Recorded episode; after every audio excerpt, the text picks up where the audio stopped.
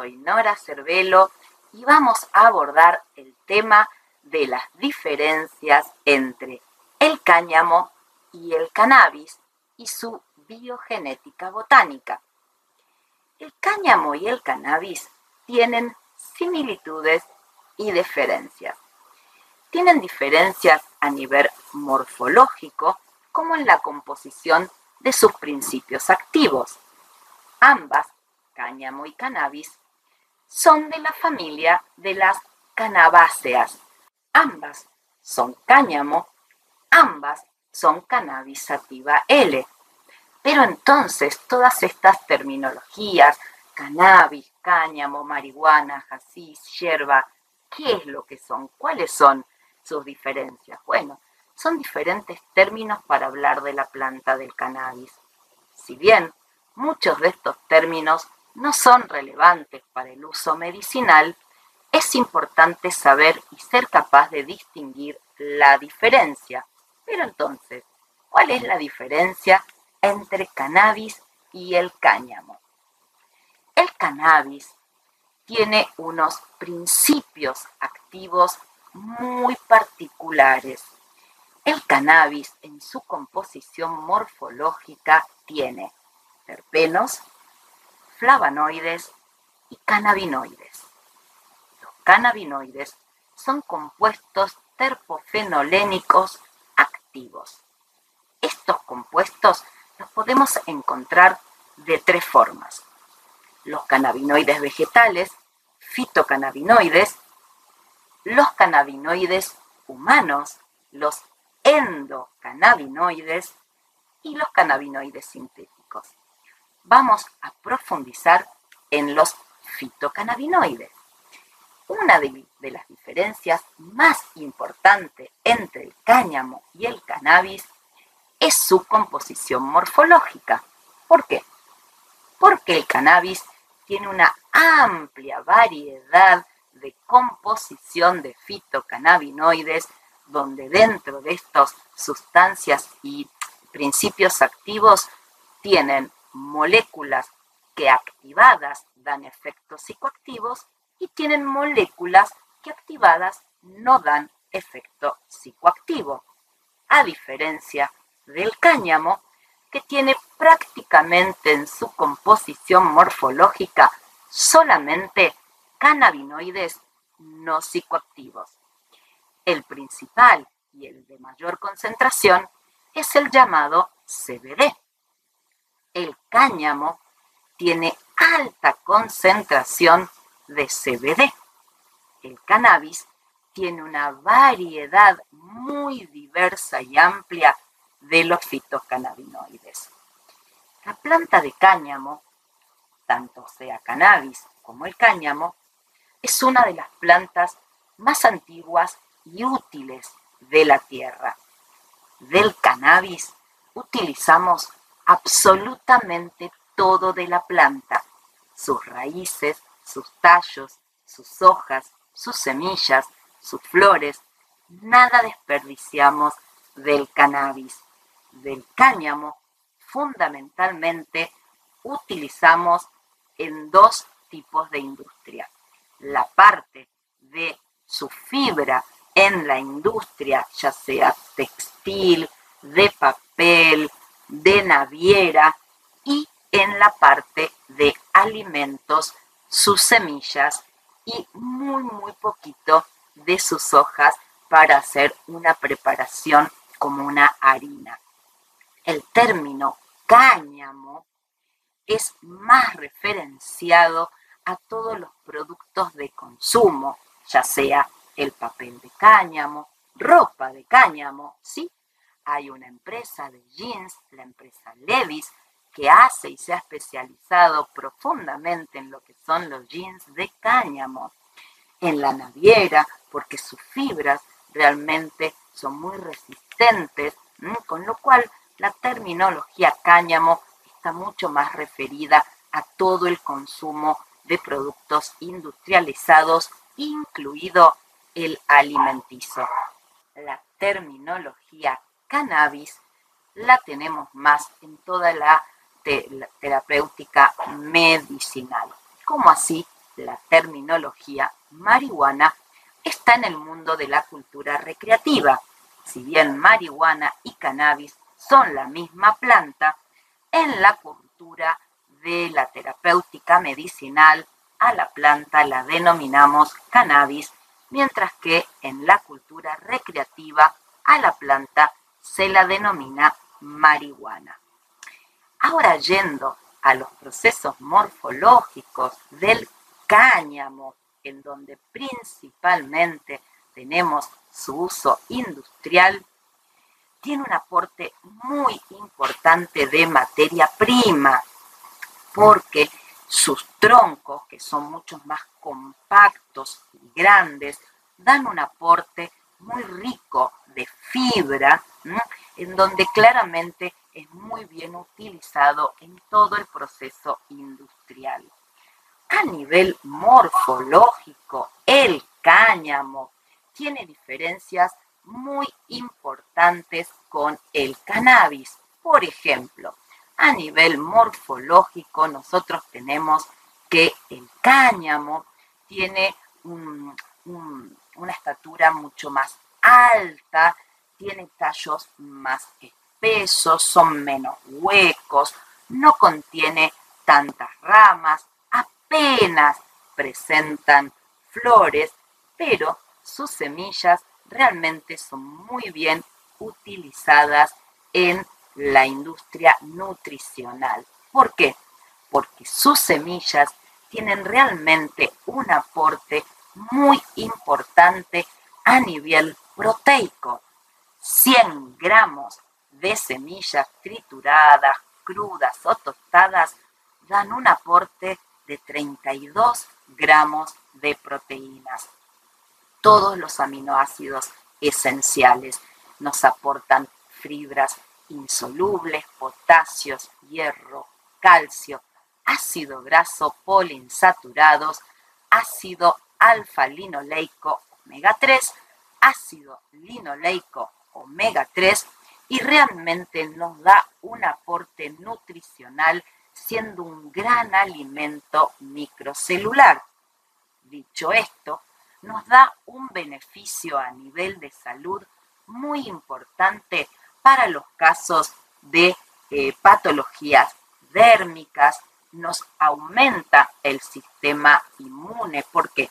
Porque nos nutre microcelularmente, con lo cual nos fortalece el sistema inmune, mejorando la salud cardiovascular, como así problemas hormonales o cosméticos.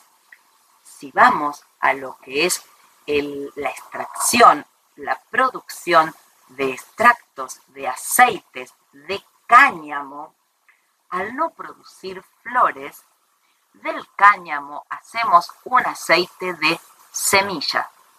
El aceite de cáñamo es de semilla, no es de flores como el aceite de cannabis. Por eso su color es mucho más clarito, su forma de extracción es totalmente diferente, dado que el aceite de cáñamo es prensado en frío, la semilla a menos de 40 grados Celsius, con lo cual nos da una composición morfológica muy diferente. ¿Por qué? Porque el aceite de cannabis no solamente involucra a toda la planta donde podemos hacer maceraciones desde sus raíces, sus tallos, sus hojas y por supuesto sus flores, que recordemos que sus flores, que son agrupaciones de flores pegaditas por esta resina, se denominan cogollos, en donde vamos a hacer una extracción, un, un nivel de maceración, en donde va a estar involucrado el calor y solventes, con lo cual el proceso de extracción de los extractos de cannabis son totalmente diferentes y hasta antagónicos que los procesos de extracción del cáñamo, no solamente en su diferencia entre hacerlo solo de semilla en el cáñamo, prensado en frío, producto verde claro, sino que en el cannabis tenemos otro tipo de procesos donde involucra solvente, donde involucra calor a altas temperaturas arriba de los 80 grados, pero así vamos a poder hacer una extracción de más de 80% del amplio espectro de fitocannabinoides, con lo cual esto nos va a dar un producto resultante mucho más oscuro, un marrón verdoso mucho más oscuro y que nos da realmente una diversidad muy importante de utilización. ¿Por qué? Porque este extracto, estos productos derivados del cannabis, los podemos usar tanto en espacios médicos, industriales, científicos y recreativos. El cáñamo cannabis ha sido cultivado durante siglos, tanto su versión del cáñamo para el uso industrial como su versión medicinal. Pero ahora vamos a abordar lo que es la especie medicinal, el cannabis. En el cannabis encontramos cuatro especies o variedades. La cannabis índica, la cannabis sativa, la cannabis rudelaris y la cannabis híbrida. En 1753, el científico naturista sueco Carl von Lein clasificó por primera vez al cáñamo común con la denominación cannabis sativa L. Es decir, todas estas cuatro especies son cannabis sativa L, con lo cual tenemos cannabis sativa L indica, cannabis sativa L sativa, cannabis sativa L rudelaris y cannabis sativa L híbrida. En 1785, 32 años más tarde, los botánicos franceses Jean-Baptiste Pierre-Antoine de Monet y Chevalier de Lemarck descubrieron el cáñamo indio, que lo denominaron cannabis indica. Las diferencias entre las variedades sativa, indica, rudelares y híbrida no solamente son de sus hábitos de crecimiento, sino de su contenido y concentración de sus principios activos, fundamentalmente de el equilibrio y la concentración entre dos de sus principales fundamentos activos, los fitocannabinoides THC y CBD. El THC es una molécula fitocannabinoides que genera un activo psicoactivo. El CBD es una molécula fitocannabinoides que no genera psicoactividad. En 1926, el botánico ruso Dmitry Shanichevsky descubrió otra subespecie de cannabis, el cáñamo rudelar o rudelaris. Comparando las distintas variedades, podemos encontrar tanto que la índica y la rudelaris tienen mucha más concentración del fitocannabinoide CBD que la sativa, que tiene más concentración y contenido de THC. Con lo cual, en esta diferencia podemos y se ve una diferencia en sus efectos, dado que tanto la índica como la rudelaris tienen más efectos sedativos relajantes y la variedad sativa tiene más efectos estimulantes o de euforia. A nivel morfológico también tienen algunas diferencias, ya sea el cannabis sativa o el cannabis índico, que son las dos que principalmente aportamos y utilizamos dentro de la terapéutica medicinal. La índica, tiene más cantidad de ramas, de follaje, tiene una estructura mucho más compacta, más sólida, es más petiza, tiene alrededor de un metro, un metro y medio de altura, sus hojas son mucho más anchas, son de un color verde intenso, sus raíces tienden a ser concéntricas, a tener más un crecimiento concéntrico y no un crecimiento horizontal. Su periodo de floración es un poco más corta. Los racimos de sus flores son mucho más compactos y más grandes. Sus cogollos son mucho más resinosos y de mejor tamaño y tiene una previsibilidad de crecimiento mucho más trazada. La especie sativa tiene un periodo un poco más largo de su crecimiento, son más altas, las podemos encontrar de más de dos metros, dos metros y medio de altura, sus hojas son un poco más angostas, su verde es menos intenso, es mucho más resistente a la amplitud térmica y a los cambios climáticos, con lo cual es mucho más apta y tiene mejor adaptabilidad para el cultivo de exterior, en donde si la vamos a utilizar en cultivo de interior, le vamos a tener que dedicar un poquitito más de atención. La diferencia fundamental tiene que ver con estos espacios de relajación o estimulación. Si bien no está absolutamente comprobado y en este último tiempo las investigaciones con sus asociados, los terpenos, los flavonoides, nos están dando una línea a veces muy, muy chiquitita entre la diferencia de estimulación y relajación. La diferencia tal vez más importante entre índica y sativa es exactamente esta. La índica tiene una tendencia a la relajación, mientras que la sativa tiene una tendencia a la estimulación y la euforia. El cannabis es una planta anual. ¿Qué significa? que su crecimiento, su floración se desarrolla durante el año. Vamos a encontrar que van a germinar las semillas en la época de la primavera, todo su crecimiento vegetativo se nos va a dar durante el verano, llegando a su preflora y a su floración en la época de otoño. Si bien hay maniobras que podemos hacer para que nuestra planta, luego de la floración, no muera y genere el proceso de revegetación, al ser una planta anual, tiene este ciclo como en su biogenética determinado. Germina, crece, florece y muere.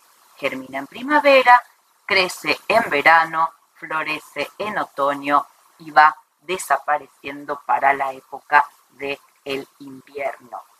Pero nuestra planta de cannabis tiene una particularidad. La planta de cannabis es dioica. ¿Qué significa que es dioica? Que tiene la especie macho y la especie hembra. Estas especies tienen diferencias morfológicas y de composición muy importantes. Los machos nos van a dar el aporte de la semilla con un bajo, casi reducido concentración de fitocannabinoides psicoactivos, mientras que la hembra nos va a dar flores resinosas, llenas y compuestas de toda la variedad y la amplio espectro de sus eh, productos, de sus sustancias activas, ya sean los psicoactivos como los no psicoactivos. Con lo cual, en toda la cultura recreativa, el macho es descartado. ¿Por qué? Porque no tiene ningún efecto recreativo psicoactivo. En la cultura medicinal utilizamos ambas dos eh, especies, las, las dos formas del cannabis. El macho, que nos aporta todo lo rico de sus fitocannabinoides ácidos no psicoactivos, y la hembra con su aporte de los cogollos, su resina, toda su psicoactividad. Pero claramente la reproducción de esta planta la podemos hacer gracias a los machos, pero también a una maniobra que llamamos la reproducción asexuada o de clones. La reproducción asexuada es reproducir de una madre que ya conocemos su genética, su salud, su concentración de principios activos un clon exactamente igual.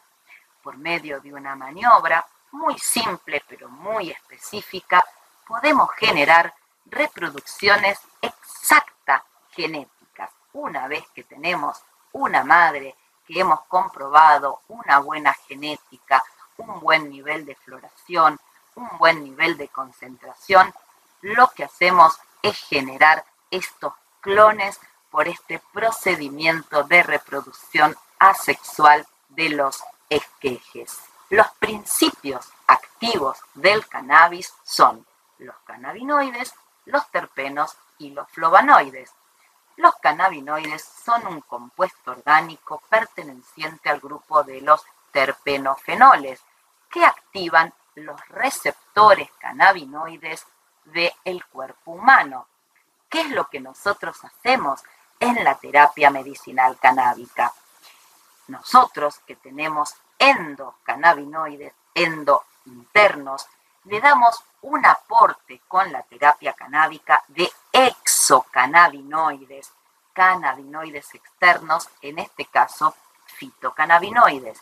También podemos darle aportes de exocannabinoides por medio de cannabinoides sintéticos, de medicamentos sintetizados a partir y, replicando las moléculas activas de los fitocannabinoides. Toda la magia de esta sintetización y almacenamiento de los fitocannabinoides, los terpenos y los flavonoides de la planta de cannabis ocurre en una zona, en unas estructuras de la planta sobre la superficie de la planta llamado tricomas glandulares. Dentro de estos tricomas, en la superficie de la planta, vamos a encontrar que empieza toda la maduración de los fitocannabinoides en diferentes etapas de maduración, que son tanto eh, palpables por su pegatina de la resina como visibles por su diferencia en el color de maduración. Tenemos fundamentalmente tres periodos de maduración de los tricomas, el cristalino, el lechoso y el ámbar. En el cristalino, los tricomas, los fitocannabinoides que se van a estar sintetizando dentro de los tricomas, prácticamente no nos dan ningún tipo de aporte. Es decir, en la maduración translúcida no hay que cosechar, no hay que sacar flores, no hay que sacar cogollos. En la maduración lechosa vamos a tener un aporte, es decir, una concentración mayor de fitocannabinoides no psicoactivos como el CBD, mientras que en la tercera etapa de maduración ámbar vamos a tener mayor aporte de los fitocannabinoides psicoactivos como el THC. Podemos tener una cuarta etapa madurativa en donde ya se nos pasa de maduración el tricoma y en donde va a haber y comienza una degradación de los fitocannabinoides y nos dan otras sustancias activas, otra composición de fitocannabinoides que también son muy ricas en sus propiedades medicinales, pero que solamente los podemos tener cuando se pasa de maduración el tricoma. La combinación entre flavonoides, terpenos y fitocannabinoides nos dan un producto y un aporte medicinal maravilloso. Las flavonoides son un grupo diverso de fitonutrientes que podemos encontrar en diversas plantas. En el cannabis tenemos flavonoides muy específicos que generan una sinergia muy adecuada a lo que es el potenciar las propiedades de los fitocannabinoides. Los terpenos son las moléculas que son las responsables del el color, sabor y aroma de las plantas. Tenemos muchos y variedades de terpenos en diversas plantas en donde en el cannabis esta sinergia, esta asociación y equilibrio entre estos tres componentes activos nos dan un producto medicinal que podemos llamarle el tesoro de la nueva era.